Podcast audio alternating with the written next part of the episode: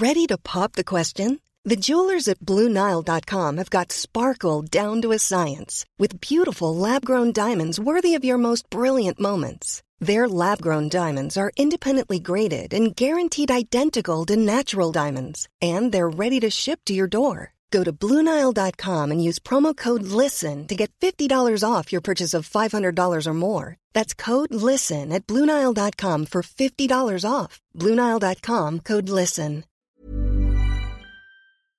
Bienvenue sur Influence Factory, le nouveau podcast du marketing d'influence.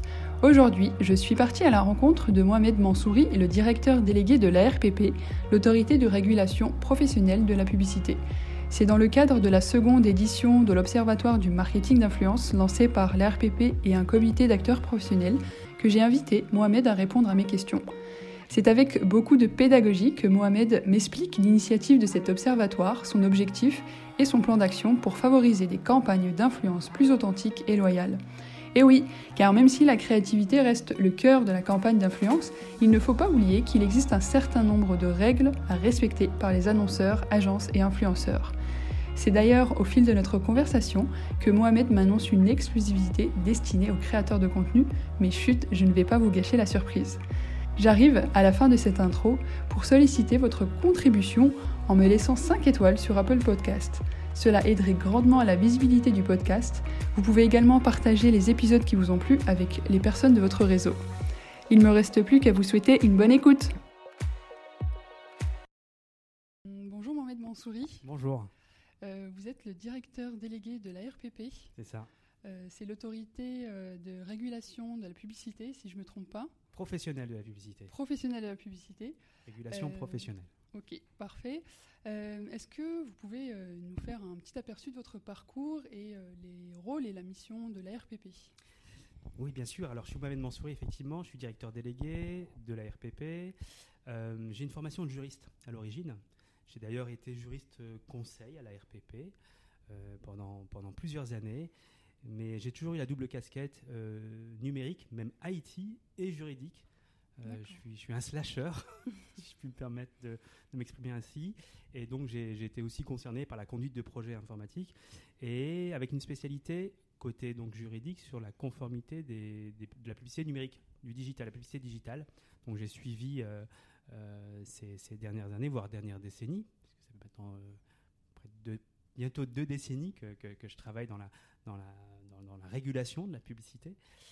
Et, euh, donc, euh, donc, avec cette spécialité liée euh, à, la publicité digitale et à la conformité de la publicité digitale, je suis, donc je, suis passé par plusieurs, étapes. J'ai été juriste conseil, puis donc DSI, puis directeur des opérations, et aujourd'hui donc directeur délégué, donc avec cette spécialité.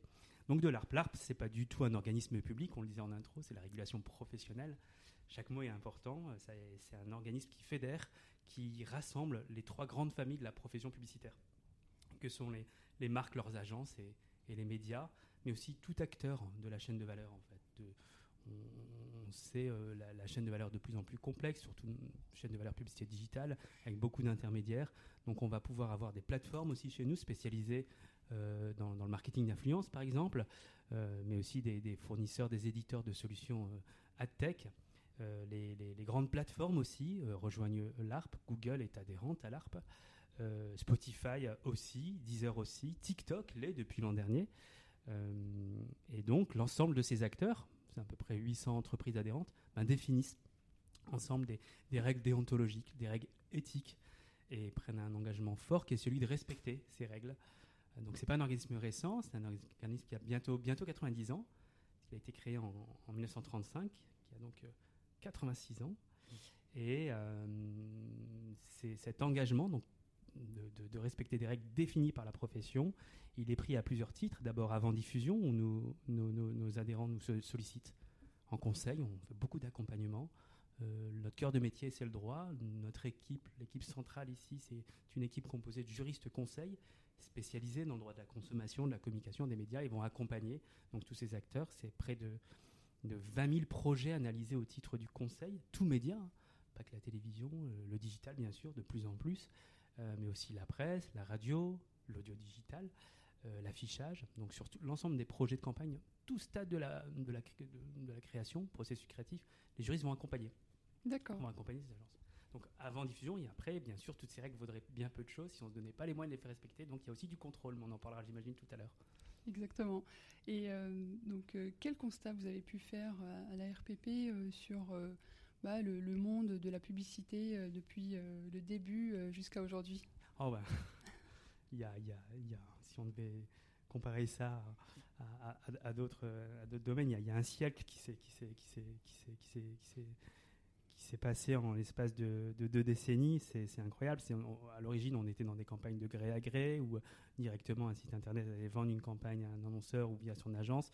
Il y a eu d'abord l'avènement du programmatique, où là, pour le coup, euh, euh, l'automatisation, pour le coup, a occasionné un, bouleversement de la chaîne de valeur avec l'apparition de nouveaux acteurs euh, que sont les, les, les, les les ad-exchange, ces, ces, places de, marché numérique. À l'époque on disait où justement eh bien, euh, euh, on, avait vraiment les, prix des inventaires étaient, étaient, étaient, axés sur, le, sur l'offre et la demande, donc avec une, une quasi instantanée, une, quasiment, on parle, on parle de RTB, de real-time bidding en fait, donc ce sont des, des enchères en temps réel. Ça, ça a été une grosse révolution.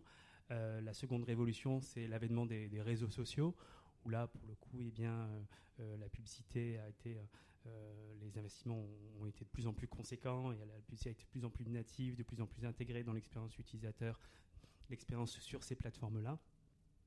Et aussi au niveau des formats, de plus en plus orientés sur la vidéo, avec des, acteurs de type TIDS et qui ont, qui ont, des, solutions donc axées sur la vidéo. Et enfin, et enfin au niveau aussi euh, au, niveau, au niveau du brand content où la publicité pour le coup est de moins en moins classique et de plus en plus intégrée dans les euh, dans euh, dans, dans, dans, l'éditorial. La publicité de plus en plus empreinte des codes culturels. On, on, assiste à un vrai, vrai phénomène de, mise en culture des marques où la publicité va s'apparenter davantage à, on va retrouver, c'est le brand content, donc on va retrouver par exemple les advert games, les, jeux vidéo mm-hmm. publicitaires, les, euh, euh, l'audio marketing, les, podcasts de marque, donc avec vraiment une, forte, une forte dimension éditoriale, culturelle, qui fait que la publicité, les, les, communications commerciales ont plus que jamais besoin d'être identifiées comme telles pour être distinguées d'un contenu éditorial pur en fait. Donc euh, l'évolution de la pub digitale, on l'a, on l'a, on l'a, on l'a constaté sous ces, sous ces, sous ces prismes-là. Et, et, bien sûr le, le marketing d'influence qui selon nous, est une forme aussi de, brand content. Euh, selon, selon, selon le type d'influence, mais on en parlera, j'imagine, là. Euh, ma prochaine question euh, concerne justement les, différents constats que vous avez faits. Comment vous arrivez à, mettre d'accord, en fait, à créer des règles pour justement servir vos, vos, adhérents, mais en même temps protéger les consommateurs? Alors, on va parler du cas de la, recommandation communication publicitaire digitale et la bonne pratique, les bonnes pratiques qui ont été adoptées pour le marketing d'influence. Il faut d'abord un besoin, un besoin qui est exprimé euh, euh, soit par la profession, soit par la société civile en fait.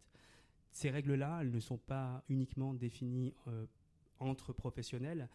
L'ARP est ouverte sur la société civile puisqu'on a une, instance qui est, qui est, clé chez nous, qui est le Conseil paritaire de la publicité, qui regroupe consommateurs et professionnels qui vont émettre donc des avis euh, sur les recommandations. Donc il y a un besoin d'abord qui va naître soit côté consommateur et toute la force ou soit côté professionnel et toute la force des règles déontologiques en fait c'est de venir finalement euh, combler euh, un vide ou aller au-delà de la loi, combler un vide juridique ou aller au-delà de la loi pour justement et permettre à cette profession d'adopter des pratiques qui soient les plus adaptées à la réalité du marché, à la réalité technologique aussi. Et pour prendre l'exemple du marketing d'influence, le besoin s'est fait sentir quand il a fallu clarifier des situations selon qu'on était dans les RP simples et quand est-ce qu'on rentrait dans la collaboration commerciale.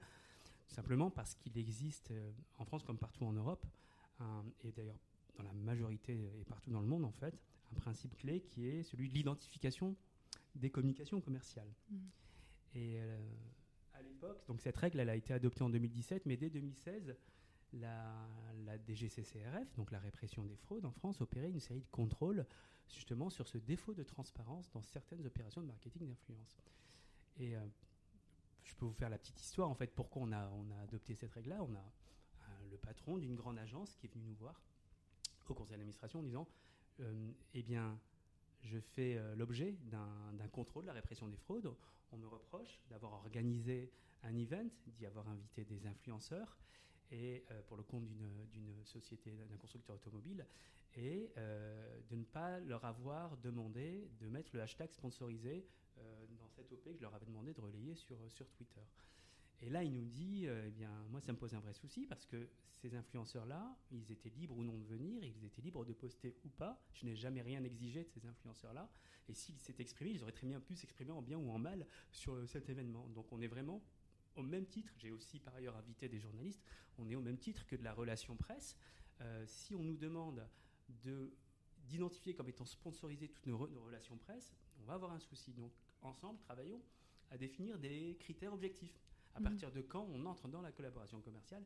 Et c'est là où, en, trois réunions, toute la profession représentée euh, au sein d'organisations euh, représentatives comme l'Union des marques, pour le côté marque, ou la ACC, l'Association des agences de communication pour les agences, mais aussi des médias, euh, le syndicat des régies Internet, l'IAB, et aussi des acteurs économiques, des sociétés commerciales, une bonne vingtaine de personnes se sont réunies pour définir ces règles euh, ces critères très objectifs qui sont pleins de bon sens, qui sont hyper simples. C'est dès lors qu'on entre dans, la, dans, les engagements réciproques, dès lors que de part et d'autre, mm. côté influenceur, j'ai l'obligation d'émettre un contenu en échange d'une contrepartie, quelle qu'elle soit, pas forcément un paiement, mm-hmm. ça peut être un cadeau, une invitation. On entre dans la collaboration commerciale et là, elle doit être dévoilée comme telle. Sinon, on n'est pas dans la collaboration commerciale. Si je vous invite à un event en nourrissant l'espoir que vous parliez de cet événement, mais que finalement vous, euh, vous n'avez pas pris d'engagement, il n'y a pas de contrat entre nous, on n'est pas dans une collaboration commerciale. Et donc c'est à partir de là qu'on doit la, dévoiler, donc quand on rentre dans ces engagements réciproques, de manière explicite et instantanée. D'accord, donc si je comprends bien, ces, ces règles de déontologie, elles, sont, elles servent aussi bien les annonceurs et les acteurs du, du marketing d'influence, mais également euh, bah, les consommateurs. Tout à fait. Et l'idée, c'est de euh, favoriser en fait des bonnes relations. C'est ça, absolument, parce qu'on part du principe qu'il n'y a pas de business qui soit durable sans confiance. Mhm. Donc le, but, c'est de jeter les bases d'une confiance en fait qui permettra euh, de pérenniser des. En fait, les bonnes pratiques permettent la pérennisation du marché. Mhm. on le voit, toutes les dérives en fait qu'on a pu constater, qu'on constate encore malheureusement dans un certain type d'influence nuisent terriblement à l'image globale du, du, secteur. Et donc c'est grâce à cette confiance qu'on parviendra à, construire euh, un, marché euh, durable. Donc euh, de transparence, de loyauté vis-à-vis des audiences, des jeunes audiences particulièrement, qui sont, qui sont principalement qui sont vulnérables pour le mhm. coup, et donc en édictant des bonnes pratiques sur cette transparence, mais aussi sur des, des, règles sectorielles, selon, selon, selon, certains secteurs et, et aussi d'autres et aussi d'autres d'autres mais on est surtout sur la loyauté en fait D'accord. Et quels sont les risques euh, pour les consommateurs de, tomber sur une publication, un post qui est à la base sponsorisé mais qui n'est pas mentionné? Alors, les risques. D'abord, les risques pour les marques. C'est une, une, la pratique, c'est une pratique commerciale trompeuse. Ça relève du droit pénal, donc ça peut être sanctionné par une lourde amende qui peut aller. À, donc c'est 300 000 euros d'amende, c'est jusqu'à deux ans d'emprisonnement, mhm. les pratiques commerciales trompeuses. Et euh, l'amende, elle peut être portée jusqu'à la moitié des investissements qui ont servi à la commission de l'infraction. Euh, donc c'est lourd. Et enfin, côté consommateur, le risque, eh bien, c'est on s'attend légitimement à avoir un avis exprimé par un individu. On pense que c'est son avis personnel. Et donc, le fait que ce ne soit pas mentionné comme étant, comme relevant d'une collaboration commerciale, il y a le risque donc d'être trompé en fait finalement sur, le, sur, la valeur, sur la nature de cet avis, dans quel cadre s'inscrit-il. Mmh. Bien sûr, il y a il, est, large. Il est clairement préférable que l'influenceur soit aligné aux valeurs de la marque qu'il promeut. S'il veut paraître crédible et s'il veut pas s'il veut éviter que son, audience se détourne de lui. Mais euh, voilà il faut connaître savoir en, connaissance de cause euh, que, le, contenu la prise de parole a une nature commerciale. On a parlé des, sanctions euh, pour les marques. Qu'est-ce qu'encourt un influenceur si il n'informe pas sa communauté sur euh, le, poste sponsorisé. Alors, on a parlé des marques, mais c'est aussi toute la chaîne de valeur. En fait, tout va dépendre qui est à l'origine du manquement. Supposer que la marque est demandée d'être transparente, mais que finalement c'est l'agent ou l'agence, l'influenceur qui demandait de ne pas révéler cette transparence, là, de révéler la, la communication commerciale, elle pourrait être tenue responsable. Et ça peut descendre jusqu'à l'influenceur. Si c'est finalement l'influenceur qui, la marque ou son agence, son représentant, arrive à porter la preuve qu'ils ont bien demandé à l'influenceur d'être transparent, mais que Mhm. cet influenceur n'a pas souhaité pour X ou Y raison, mais souvent justement pour éviter de, de voir ses audiences euh, euh, se, se détourner de lui, euh, il pourra être tenu pour responsable de ce manquement et la sanction pourrait être la même en fait. Mhm. C'est une pratique commerciale trompeuse, donc on est sur les mêmes sanctions en fait. C'est- l'auteur, l'auteur du, du délit en fait. C'est l'auteur de, de- D'accord. de- du délit, de, l'infraction en fait. Et comment on pourrait encourager justement les annonceurs, mais aussi les influenceurs, à euh, systématiquement euh, bah, divulguer euh, l'information sur les, posts sponsorisés? Ah, c'est- tout l'objet de notre, de, notre travail en ce moment. C'est à partir du moment où on avait adopté cette règle-là, on a fait beaucoup de pédagogie. Donc c'est la pédagogie d'abord. Pédagogie auprès des, des marques, de leurs agences. Donc c'est des séances d'accompagnement personnalisées, c'est des prises de parole. On a en 2019 vu euh, plus d'un millier de personnes. On avait décompté près de, près de 70 ateliers qui comportaient tous un volet influence. On a vu plus d'un millier de personnes pour faire la, la pédagogie de tout ça. Euh, on a continué l'an dernier, malgré les, les- les- les conditions que vous connaissez, à, Mm. à- à animer ces ateliers. euh, donc on en a organisé près d'une cinquantaine. Euh, donc de la pédagogie avec des exemples, les doux, les don'ts, les best cases, euh, vraiment faire des choses très pratico-pratiques. Mais ensuite, faire la pédagogie, c'est une chose. Il y a aussi le conseil, dont je vous parlais en intro aussi. Mais maintenant, s'assurer du respect des règles en est une autre. Et c'est pour ça qu'on a souhaité mesurer euh, le respect de ces règles au sein du marché et qu'on a lancé donc il y a trois ans l'Observatoire des bonnes pratiques euh, applicables au marketing d'influence. C'est super. Euh, J'ai trouvé la transition pour, euh, pour parler de l'Observatoire du marketing d'influence et les bonnes pratiques.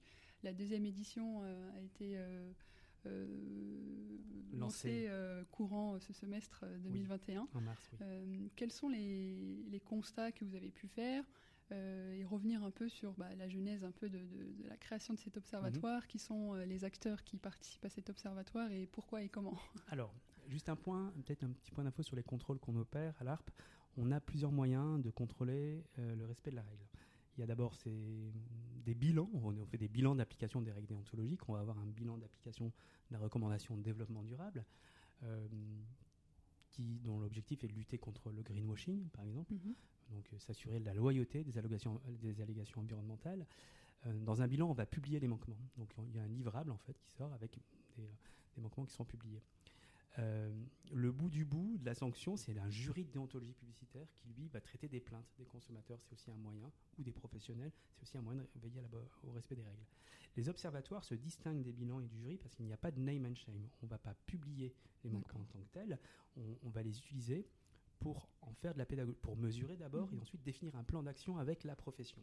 Et c'est la raison pour laquelle ces observatoires sont pilotés par un comité de suivi professionnel, car il y a cette notion de plan d'action et d'indicateurs. D'indicateurs de niveau de conformité, de plan d'action qu'on définit au regard Mhm. de ces niveaux de conformité, et ensuite de mesures. Le but, c'est- c'est bien de définir un plan d'action, mais le but, c'est de savoir si ces actions ont un effet euh, en termes d'efficacité, donc de pouvoir le reconduire d'année en année pour voir si, effectivement, les taux de conformité s'améliorent. Et donc, on a lancé cet observatoire en 2019. On a analysé près de 500 campagnes diffusées sur le second semestre 2018. Euh, et on a constaté donc un niveau de conformité à l'époque sur une méthode qu'on a fait largement évoluer pour cette seconde édition, j'y reviendrai, euh, de euh, 55% des, des- des- des- des- de niveau de conformité en transparence. C'est-à-dire que 55% des 500 campagnes analysées étaient co- correctement identifiées comme telles. C'est encourageant?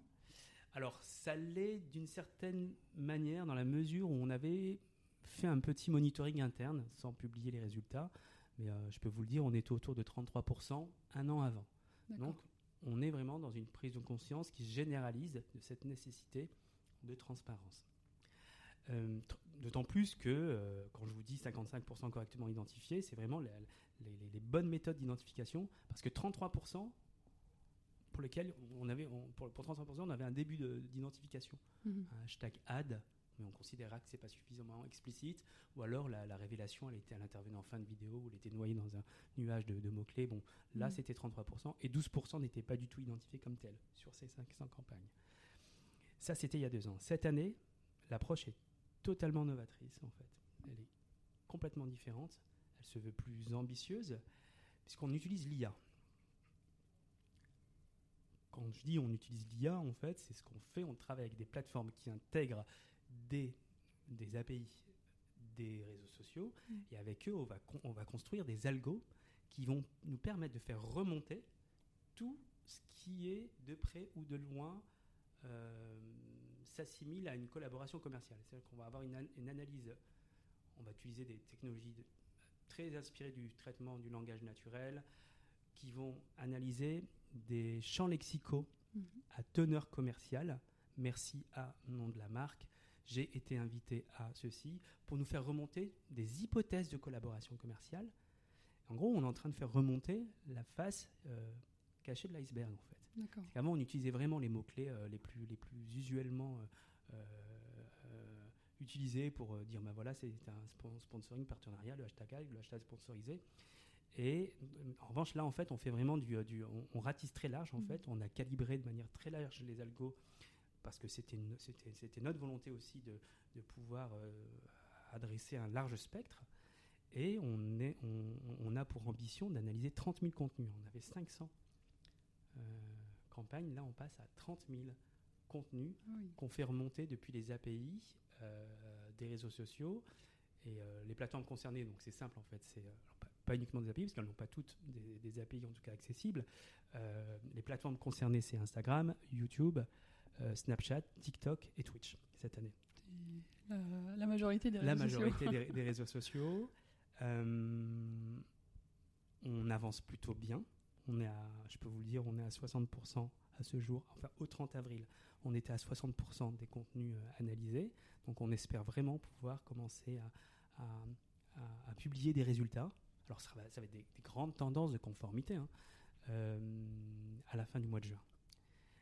Et, ce grâce au, comité de suivi qui, euh, qui, qui, nous aide à définir cette, cette méthode, ce référentiel, cette méthodologie, et surtout euh, et sont des acteurs qui sont moteurs dans la pédagogie et dans, la, dans, dans, les, dans les actions, dans les actions à mettre en œuvre pour ben, œuvrer en faveur d'une marketing d'influence éthique et responsable, parce qu'on part tous du principe que pérenniser le, le marché, il faut mettre un terme aux, mauvaises pratiques et aux dérives qu'on peut malheureusement parfois déplorer.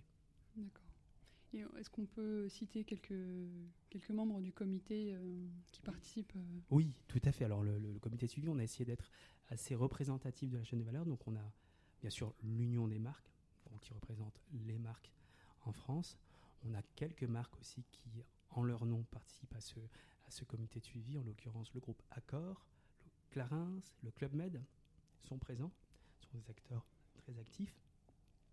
On a côté agence digitale We Are Social, euh, Kingcom, euh, je vais essayer d'oublier personne. Côté plateforme, plateforme globale, on a Google et TikTok.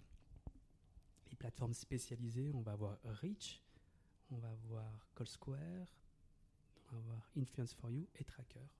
Je crois que j'ai oublié personne, j'espère en tout cas et bien sûr l'IAB, l'Interactive Advertising Bureau, qui travaille aussi sur des bonnes pratiques et des, de, avec, avec ses membres. Et donc, euh, c'est l'ensemble de ces acteurs autour de la table qui aident à, définir, et c'est ouvert à tous les, tous les adhérents de l'ARP. Donc, déjà, la première condition, c'est d'être adhérent à l'ARP, et ensuite, quiconque souhaite euh, rejoindre le comité de suivi est bien sûr le, bienvenu. Il faut y consacrer un peu de temps. Euh, et parmi les, les indicateurs que vous avez pu euh, déceler à travers les algorithmes et, la remontée d'informations, quels, ont été les autres constats euh Alors, les enseignements. Alors, la méthode, je vous le disais tout à l'heure, elle est complètement différente. ce qui caractérisait aussi la première version de l'observatoire, c'est qu'on était, on n'était pas avancé sur le plan technologique. Donc, ce qu'on a, on a complété nos analyses manuelles par des contenus qui nous ont été mis à disposition euh, par les membres, en fait qui était intéressant, c'est que les membres du comité de suivi ont eux-mêmes accepté de jouer le jeu de la transparence et nous ont donné accès à leur contenu. Là, aujourd'hui, en fait, c'est vraiment les algorithmes qui nous font tout remonter. Et ensuite, il y a une analyse humaine. Sans analyse humaine, ça ne sert à rien. Donc il faut savoir ici qu'il y a des personnes, des juristes qui vont examiner l'intégralité des, des contenus et disqualifier certains contenus parce que sont, ça, on, a, on a des faux positifs et c'est normal d'avoir mm. des faux positifs parce qu'on a volontairement calibré les algos de manière très large. Euh, les premiers, alors les premiers, et surtout, c'est sur les manquements. On n'est pas uniquement sur la transparence cette année, on est sur d'autres types de manquements euh, selon les enjeux actuels de, de, la RPP, à savoir le respect de la recommandation de développement durable, le respect de la recommandation comportements alimentaires, le respect de la recommandation jeu d'argent mmh. et d'autres types de manquements. Euh, donc on, on analyse les, le, le, le, niveau de conformité de ces, de, du respect de ces règles. Ouais, J'imagine qu'il y a des industries ou en tout cas des marchés qui, qui sont plus régis que d'autres, comme euh, les paris sportifs, euh, les, la vente d'alcool, etc. Est-ce qu'aujourd'hui, dans le marketing d'influence, c'est des industries qui utilisent beaucoup le marketing d'influence pour mettre en avant euh, ces, services-là, ces produits, ou euh, c'est quelque chose euh, qui n'est pas encore du tout utilisé ou interdite Alors, ça, va dépendre. Il y a, on dit, quand on parle de secteur réglementé, effectivement, il y a un cadre légal qu'il qui convient de respecter. Et selon les secteurs, il y a effectivement des secteurs, je parlais par exemple des cigarettes électroniques, la publicité elle est purement et simplement interdite mmh. pour les cigarettes électroniques. Donc, toute opération de marketing d'influence, forme de communication commerciale, va être interdit mmh. pour ce, pour ce secteur-là. Pour les autres, ça va être réglementé. Euh, pour la publicité alcool, les communications commerciales alcool ne sont pas interdites, mais elles sont strictement réglementées. Elles doivent tourner nécessairement autour d'une série d'indications euh, autorisées et tout le reste est interdit. Faut vraiment rester axé sur bah, l'origine du produit, les modalités de production, de fabrication, de distribution, consommation, avec le message de, de, modération, le reste est interdit. Donc ça va dépendre selon les secteurs. La santé c'est pareil, les produits cosmétiques c'est pareil. Euh, ensuite, est-ce qu'il y a des secteurs qui utilisent. Nous, de, ce qu'on constate, c'est la, dès lors qu'ils sont autorisés, tous les secteurs actifs du marketing d'influence, de manière complémentaire à leur campagne dite classique, parce que ce sont d'autres relais, mhm. d'autres leviers de, performance euh, sur les réseaux sociaux qui ont prouvé euh, leur efficacité. Donc oui, ils utilisent tous plus ou moins du, marketing d'influence dès lors que c'est autorisé. Et euh, donc nous, on est là pour veiller que ce soit fait de manière responsable. Et et sur la transparence, il est vrai que selon le type d'influenceur, selon qu'il soit top tail au-dessus du 1 million de followers ou entre ou, le, ou la long tail, le niveau de connaissance des règles n'est pas le même. Et c'est ce qu'on constate aujourd'hui. On a, on, a, on a volontairement euh, classé les contenus en trois catégories, euh, avec euh, une répartition des volumes selon, le type d'influenceur qui soit suffisamment représentatif du marché. Donc, donc le top tail au-delà d'un million. Puis on a une tranche qui représente la majorité des contenus. Hein. Je crois que c'est plus de 50% qui va du, du, du 10 000 à 1 million. Ça, c'est le mid-tail. Et ensuite, la long tail en dessous de 10 000, abonnés. 10 000 abonnés. Entre 1000 et 10 000 abonnés. Et le, clairement, la, la, connaissance des règles et les niveaux de conformité diffèrent quand même selon le type d'influenceur. D'accord. Et si on peut résumer euh, les bonnes pratiques au marketing d'influence, quelles euh, seraient-elles? Alors, sur, le, sur la loyauté, sur la transparence, c'est simple, c'est de le dire de manière la plus simple et la plus instantanée qui soit. Euh, quelle est la nature de la collaboration, si, elle est, si, elle est, si la, la, personne a été. Si on, le, on va, nous, on va promouvoir l'usage des fonctionnalités natives des, des, des, des, plateformes, par mmh. exemple partenariat rémunéré sur Instagram, ou euh, inclut une communication commerciale sur YouTube, ce qui est très bien. Euh, TikTok aussi a des, a des, des fonctionnalités euh, dites natives pour identifier les contenus sponsorisés. On va, encourir, on va, on va, on va encourager le recours à ces, à ces, à ces contenus-là, à ces, fonctionnalités-là. Ensuite, ça c'est sur, sur, la transparence. Si on ne les, si on les utilise pas, on va s'arranger pour que ce soit, ça apparaisse d'emblée, que ce soit pas noyé au milieu d'un texte. Mmh soit pas à la fin de la vidéo, qu'on n'ait pas besoin de cliquer sur la text box sous la vidéo YouTube tout en bas pour voir que c'est finalement sponsorisé. Euh, ça c'est hyper important parce que euh, être loyal vis-à-vis des audiences, c'est vraiment euh, c'est consolider la relation avec les audiences. Sur les autres aspects, je vous le disais tout à l'heure, et c'est d'autant plus vrai si la, la, marque est impliquée dans le contenu, c'est un degré d'implication qui est fort, c'est de s'assurer, par exemple, pour le développement durable, que lorsque vous dites que votre produit est bon pour la planète, eh bien, des allégations globalisantes comme ça, ça n'a pas sa place dans des, dans des, dans des, dans des mm. communications commerciales. S'il y a un impact positif, effectivement, sur l'environnement, il faut, il faut le rendre explicite, dire en quoi le produit a cet impact positif. S'il si, voilà, c'est surtout la loyauté en fait. Pareil pour les comportements alimentaires, on va veiller à représenter des situations de, consommation pas excessive, euh, équilibrée, euh, représenter des scènes de petit déjeuner ou de goûter avec un laitage, avec un, céréal, un fruit, voilà, pour lutter vraiment contre. Parce que ça, ce sont des engagements pris par la profession, par l'industrie qui sont assez forts. L'industrie s'interdit elle-même, par exemple, de représenter des situations de consommation devant un, écran euh, au foyer, mmh. en fait, parce que ce sont des situations qui sont bah, déconseillées par le, par le PNNS, c'est la, la, passivité, ça favorise, ça favorise l'obésité, donc c'est ces mmh. comportements-là. Euh, donc euh, éviter de s'adresser euh, à des publics jeunes pour des secteurs réglementés. voilà, c'est toutes ces bonnes pratiques-là qu'on va retrouver bah, sous forme déjà de motion design. On a une chaîne YouTube, en fait, l'ensemble de ces règles pour les rendre accessibles et aisément intelligibles à un public jeune ou un influenceur mm. qui n'aurait pas envie de lire toute la recommandation, il y a des motion design dont la durée moyenne tourne autour de 2-3 minutes qui permettent justement de, euh, euh, de, de, faire la pédagogie de ces règles. D'accord.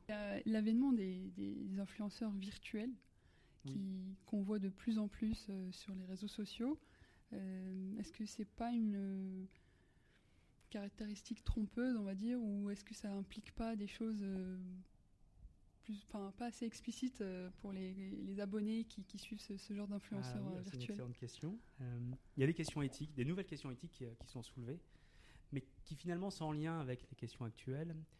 Et particulièrement, les influenceurs virtuels, il y, a, il y a plusieurs choses qu'on peut, qu'on peut, qu'on peut signaler là-dessus. C'est pas parce que justement on a, on a, on a un algo euh, qui a pu mettre en place un influenceur virtuel qu'on n'a pas de responsable.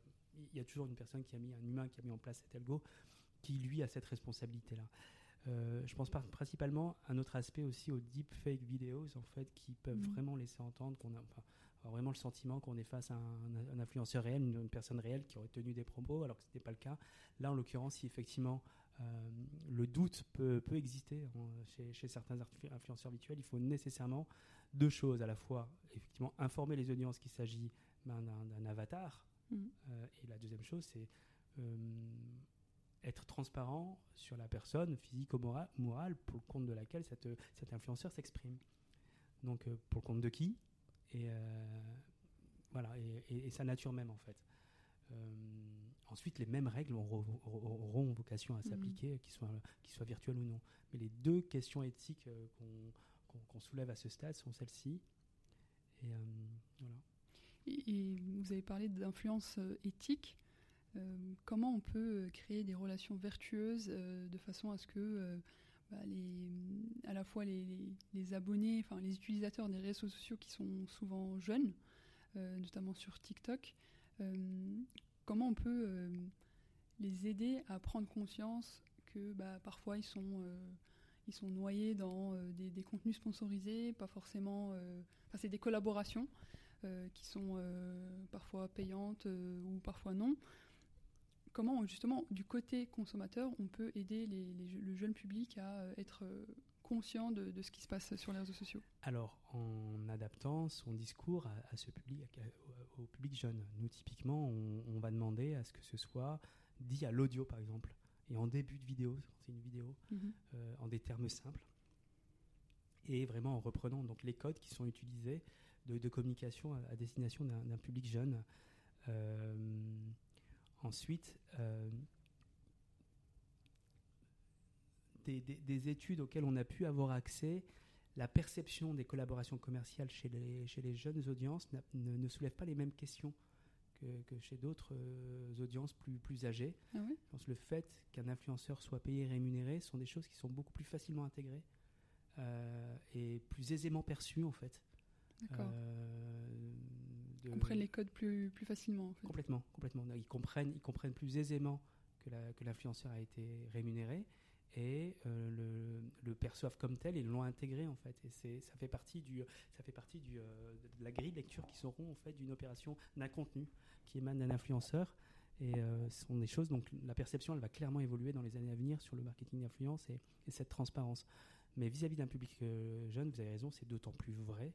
Et on le retrouve dans, dans des, certains secteurs, déjà dans la publicité classique, tels que les jouets ou quoi que ce soit, où là, pour le coup, la loyauté est encore plus de mise, rendre les choses les plus explicites, de la manière la plus explicite possible, tant sur la, la, nature commerciale ou publicitaire que sur le contenu à l'égard d'un public jeune. c'est être très explicite et utiliser les codes, de, préférence les codes, euh, le, wording, le, mhm. langage euh, des, jeunes, des jeunes audiences. D'accord.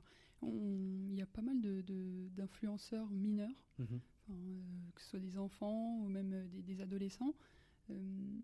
Est-ce qu'il y a une vigilance particulière pour les marques à, mettre en, en place? Qu'est-ce que dit la loi par rapport à ces jeunes mineurs? Comment on peut appréhender la chose? Alors c'est intéressant que vous souleviez la question parce que récemment il y a une loi, on dit que la loi Studer, été adoptée à l'unanimité, je crois, à l'Assemblée nationale, qui vise à, fixer un cadre, qui donne un cadre, un statut aux influenceurs mineurs. Euh, parce qu'effectivement il y a eu des abus en termes de, d'horaire que de masse, de, volume, de volume horaire de, mmh. films, avec des, des, parents aussi qui ont pu aussi ben, euh, nuire aussi ne serait-ce qu'au suivi, au parcours scolaire de leur enfant, parce que des vidéos récurrentes euh, toutes les semaines, euh, avec 3 à 4 heures d'enregistrement par jour ou, ou, autre, c'est clairement des choses qui, qui, ont pu soulever des questions. À l'heure actuelle, il y a ce cadre qui est très bien fait et qui prévoit plusieurs choses, notamment la rémunération de l'enfant qui est bloqué dans un compte séquestre à la Caisse des dépôts et des consignations jusqu'à sa majorité, euh, donc on a un statut qui, euh, qui protège l'enfant et on peut, on peut s'en réjouir parce qu'effectivement il y a eu des abus. Euh, pour les marques, ça va dépendre des secteurs. Il y a des secteurs pour lesquels eh bien, on ne communique pas vis-à-vis d'un public mineur, soit l'alcool, que ce soit les jeux d'argent. il y a, et ensuite, il y a la responsabilité bien sûr des, parents mm. derrière qui, qui, qui, est en jeu. Quoi. Mm. je pense aussi au comportement alimentaire. C'est sûr qu'une maman qui va qui va, qui va filmer euh, ses enfants euh, euh, se, nourrir de produits trop gras, trop sucrés, trop salés, c'est clairement ce genre de, de contenu-là qui pourra, qui pourra, qui pourra être très, qui, serait, qui, nuit aux efforts qui sont produits depuis, depuis des décennies par, par, par les annonceurs. Et donc, du coup, il faut appeler à la responsabilité de ces, de ces, de ces, influenceurs. C'est pour ça que beaucoup, de plus en plus de marques adoptent des chartes internes, justement, pour, pour faire en sorte que les, intermédiaires et les influenceurs eux-mêmes, en fait, aient conscience de ces, de ces engagements pris par la profession. C'est clé. Et qui sonne l'alerte justement sur les dérives que, peuvent subir des, influenceurs mineurs euh Alors aujourd'hui, avec les, réseaux sociaux, euh, les choses peuvent aller très très vite. Donc on a déjà un phénomène d'autorégulation de, presque naturelle, presque organique sur les réseaux sociaux, qui vont faire que simplement, d'un point de vue image de marque et de brand safety, comme on dit, les choses peuvent être extrêmement nuisibles à, la marque. Donc, de, fait, de fait, il y, a, une forme de, de, responsabilité euh, organique qui, qui s'opère sur les réseaux mhm. sociaux parce que les, audiences sont de plus en plus alertes. Les associations aussi sont actives sur ces sujets-là et c'est tant mieux. Euh, nous-mêmes, on, accompagne énormément sur ces sujets-là nos, nos adhérents. Je vous l'ai dit en introduction, on a près de, de, 20 000 projets qui sont soumis par an euh, sur ces sujets-là. Il y a des engagements forts qui sont pris par la profession aussi sur ces thématiques-là. Et donc, on se, doit de, veiller au respect de ces engagements-là et de, rendre compte mhm. aussi auprès des pouvoirs publics du respect au moyen d'indicateurs objectifs et, et, euh, récurrents, en fait, et, mesurer surtout l'efficacité de notre action. Euh, au jury de déontologie publicitaire, un lanceur d'alerte aussi, ce sont les plaignants, les consommateurs plaignants, qui eh ben, peuvent eh bien, obtenir euh, euh, la publication d'un avis, c'est presque une décision en fait, d'un jury de déontologie publicitaire qui est indépendant à la RPP, qui est composé de membres issus de la société civile, présidé par des magistrats aujourd'hui, et dont la sanction est celui du name and shame, en mmh. français, littéralement couvrir de honte où ça va, pour le coup, euh, se matérialiser par la publication d'un avis en disant bah, telle marque, ou telle agence, ou tel média, ou tel, euh, tel agent d'influenceur n'a pas respecté les règles ontologiques. Donc, ce sont les moyens qui permettent justement de faire respecter ces règles-là. Un peu le même principe euh, pour les, les grands distributeurs ou autres acteurs qui, qui pratiquent la tromperie et qui sont obligés de. Tout à fait. D'accord. Absolument. Ok. Euh, est-ce que la RPP a déjà euh, alerté sur des, ou en tout cas a déjà repéré elle-même et, euh, contacté des influenceurs qui n'auraient pas ou, euh, ou mis en place une collaboration payante, par exemple C'est déjà arrivé. C'est déjà arrivé. On a, on a pu déjà réagir directement, même sur les réseaux sociaux. hein. Euh, je pense que si vous faites la recherche sur Instagram, vous retrouverez facilement le cas euh, où on a, on a, on a interpellé euh, un influenceur sur ce, défaut de transparence, ainsi que la marque. Et donc, effectivement, ça a été l'occasion, pour, pour le coup, d'intervenir directement d'une manière, manière, manière efficace. Ouais. C'est des choses qu'on peut être amené à faire, effectivement rappeler toujours la règle dans une optique de péda- pédagogie, pédagogie qu'on va renforcer dans les, dans les mois à venir, euh, parce qu'il s'agit euh, aussi et surtout de sensibiliser les influenceurs à ces marques-là. Et, euh, et bon, je vous le dis, c'est un peu, c'est un peu, en, vous aurez l'information en, en, en, en- comment dire, en, en exclu. On est en train de réfléchir à une attestation quelque part de suivi certifiante qui permettrait aux influenceurs qui ont suivi euh, une- plusieurs séances de sensibilisation aux règles déontologiques de s'en prévaloir D'accord. mais modulo quand même un, euh, un contrôle des connaissances, donc sanctionné, sanctionné par un examen, Mhm. euh, de telle sorte à ce que ces influenceurs-là puissent aussi se différencier auprès des marques sur le plan de l'éthique, Mhm. parce qu'elles ont suivi justement ces, ces séances de sensibilisation et elles, ont, elles, ont, elles, ont- elles ont- elles en ont l'attestation. Mhm. Donc après, euh, on pourrait imaginer plein de manières de, de- de se différencier via une pastille, via, via, via imaginer plein de choses. Quoi. Oui.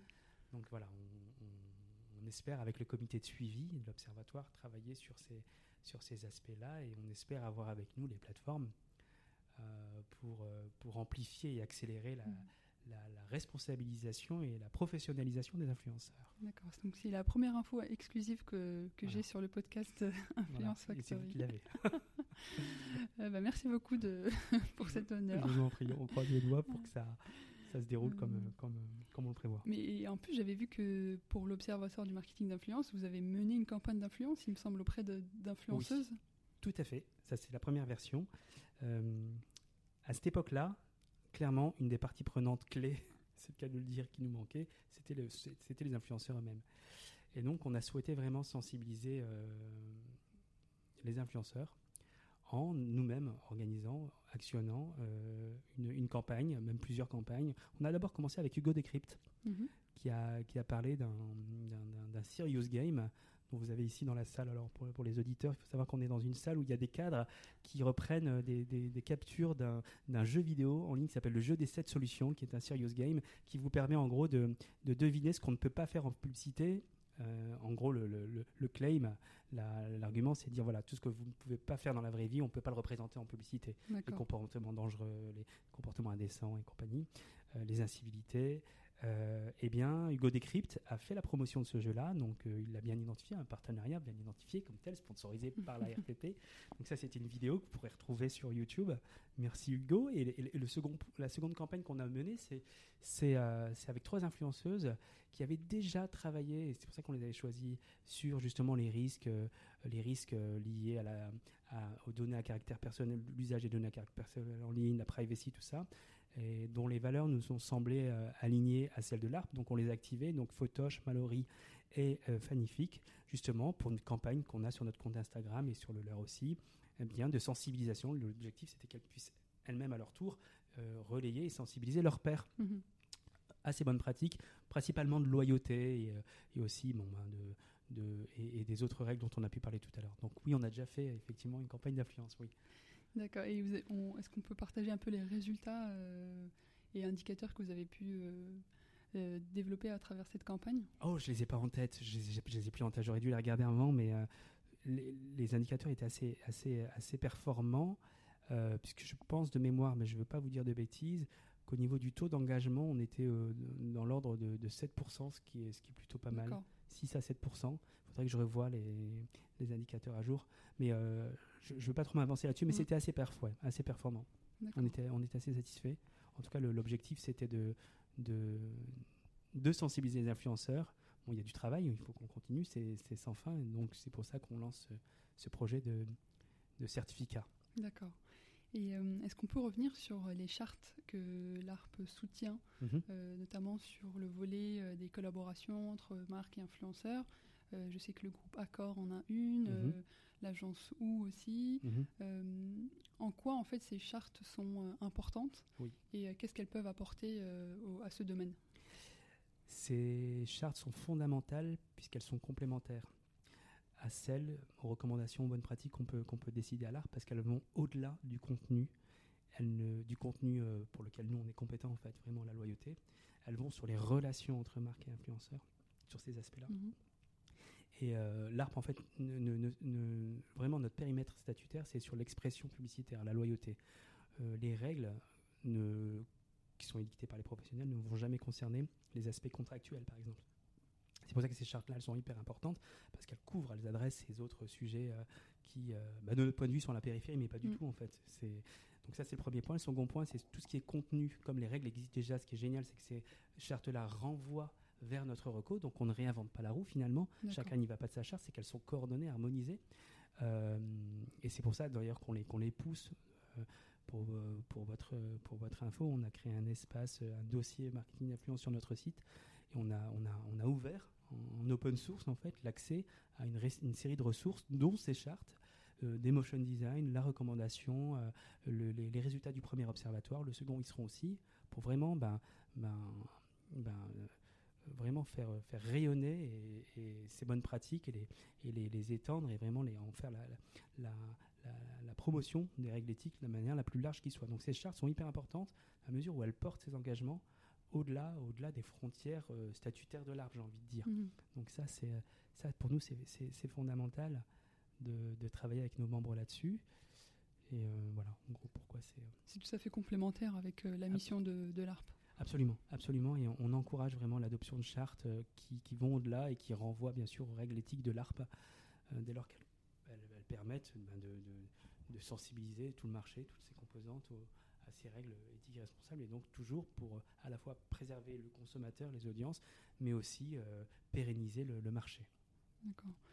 Euh, Est-ce que des formations euh, sont envisagées pour euh, à la fois les annonceurs ou les agences ou même les personnes qui, qui souhaiteraient euh, s'informer sur la manière et les bonnes pratiques de, du marketing d'influence? Oui, tout à fait.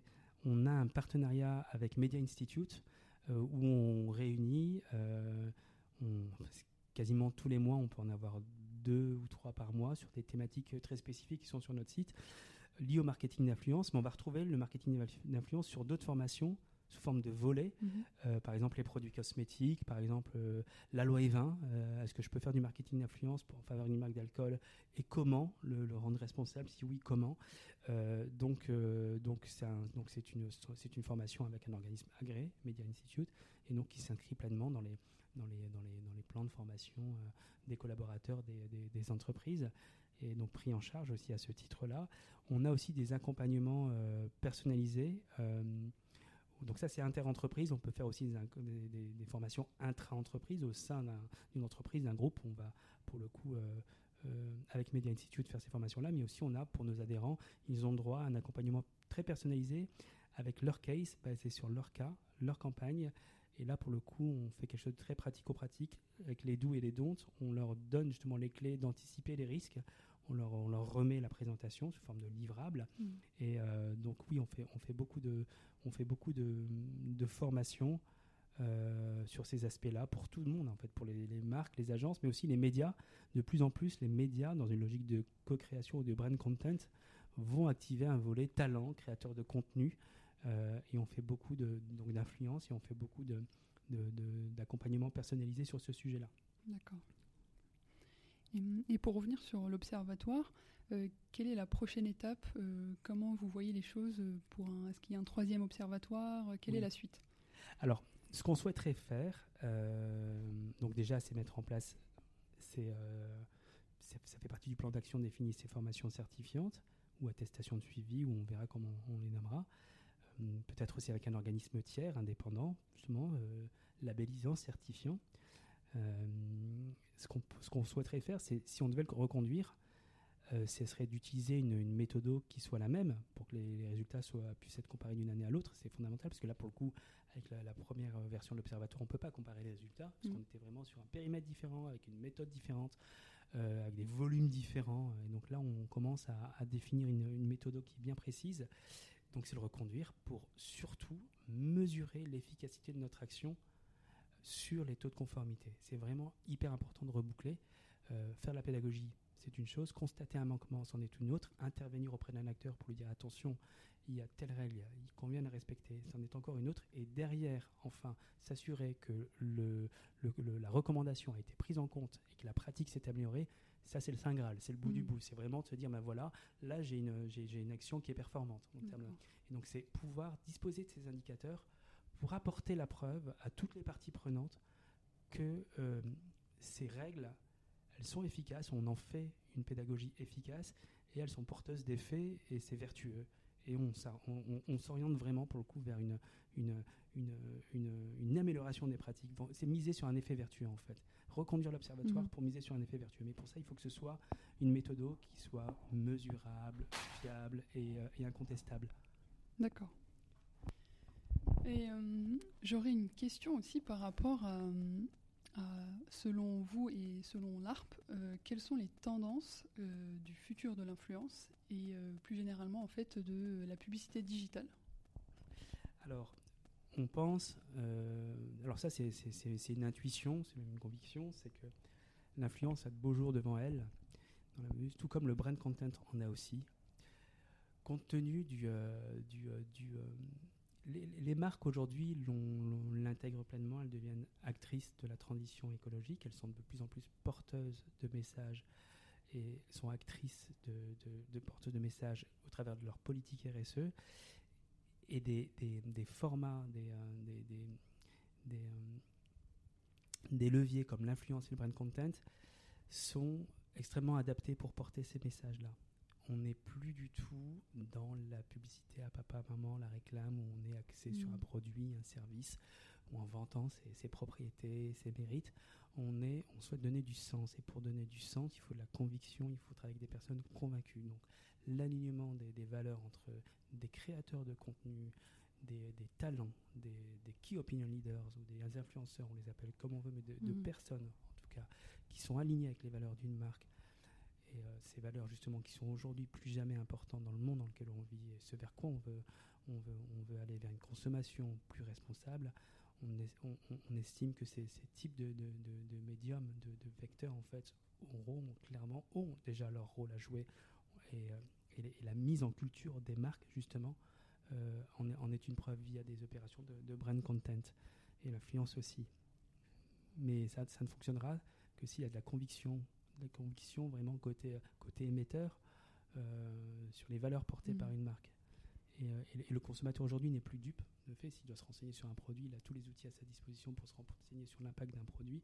Donc euh, les, les, marques on, le savent mieux que quiconque en fait, qu'elles ont tout intérêt à jouer ce jeu, ce jeu de la transparence justement pour construire une relation durable parce qu'elle est clé, elle est fondamentale dans le dans le dans, l'industrie, dans, dans l'économie actuelle. Mm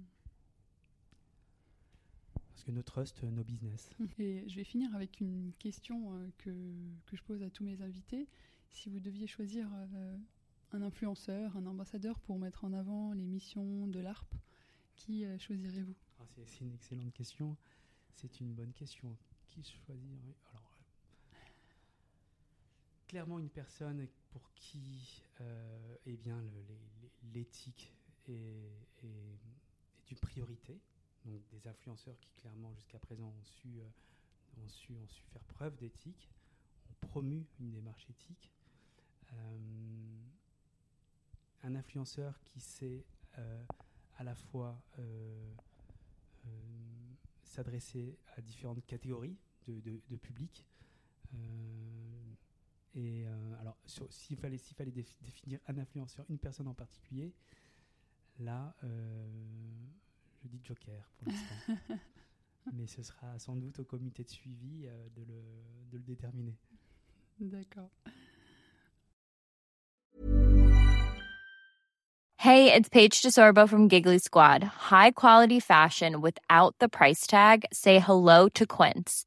I'm snagging high-end essentials like cozy cashmere sweaters, sleek leather jackets, fine jewelry, and so much more. With Quince being 50 to 80% less than similar brands.